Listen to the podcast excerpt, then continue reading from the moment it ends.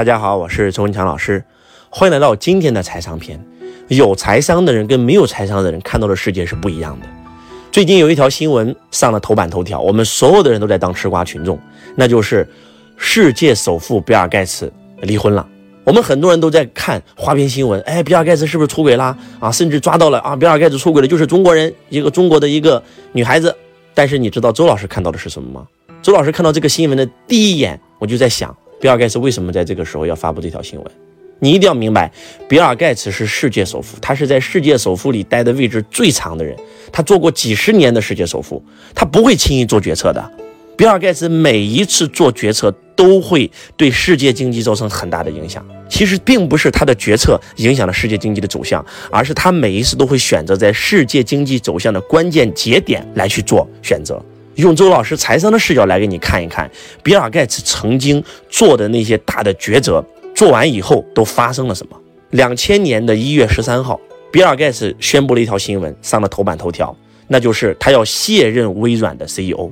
当他卸任完 CEO 以后，两个月以后，纳斯达克暴跌百分之八十以上，几乎是爆仓，几乎是崩盘。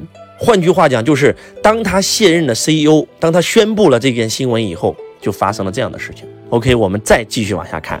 二零零八年，比尔盖茨再次宣布自己卸任微软董事长职位，又是一个这样的新闻。这个新闻宣布完以后，两个月以后，雷曼兄弟破产。雷曼兄弟破产，零八年金融危机开始发生。我们再来看第三条新闻。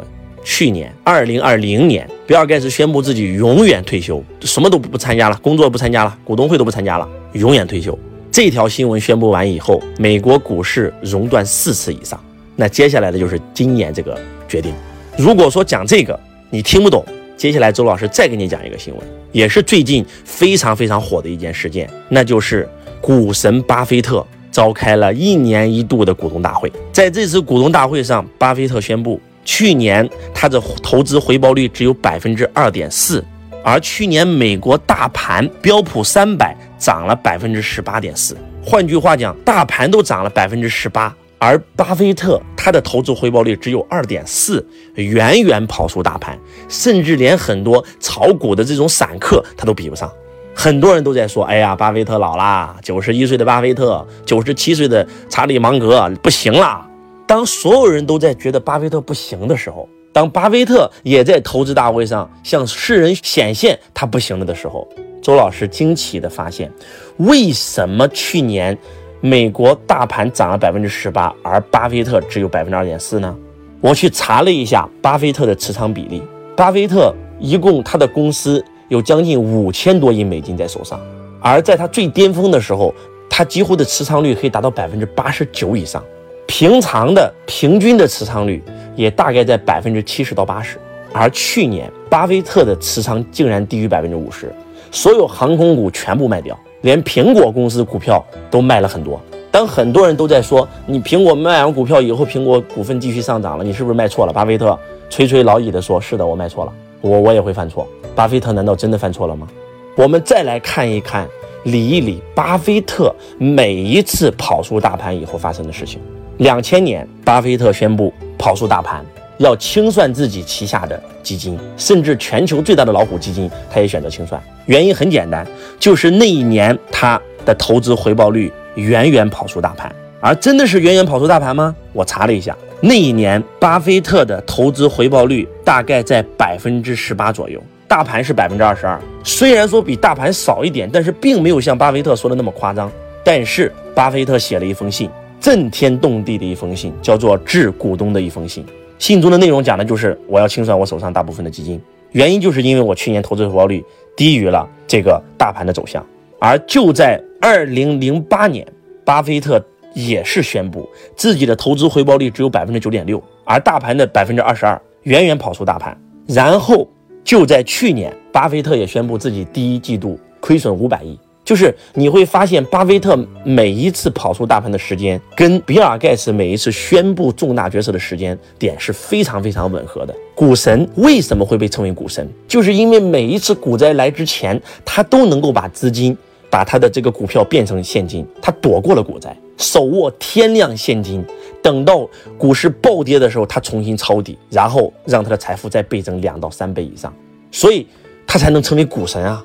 换句话讲，讲到这儿以后，我就想跟你说一句话，那就是不管是巴菲特，不管是比尔盖茨，他们这个决定，他们今天的所作所为，在你们看来可能是一个花边新闻，在你们看来可能是巴菲特老了，而在周老师看来，他们两个人在大量的清盘自己手上的股票，然后。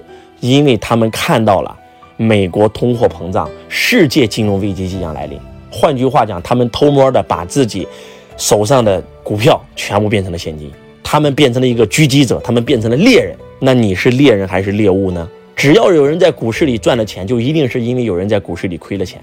换句话讲，就是如果说你们去看这几个时间节点，两千年、两千零八年和现在的这个时间节点，你就会发现。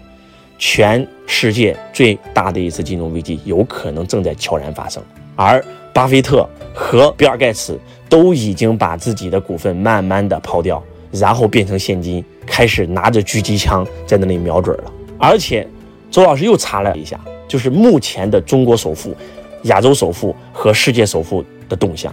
中国的首富是拼多多的黄峥，亚洲首富是农夫山泉的老总钟闪闪。现在的世界首富是亚马逊的老总贝索斯，这三个人都在今年宣布卸任自己的 CEO。你会发现，如果你认为他们是因为老了卸任，那请问黄峥今年才四十多岁，正当年呢？在你们看来，卸任 CEO 只是一个新闻，在周老师看来，他们三个人也通过卸任 CEO 开始慢慢的抛售自己手上的股票换成现金，也开始在狙击了。所以，当你拥有财商以后，你看到这个世界那是完全不一样的。当你没有财商的时候，你还在认为哇，现在股市很火啊，哇，现在币市很火呀，哇，现在房地产很火呀，买买买买买买买买，而他们都已经悄然离世了。所以你们知道吗？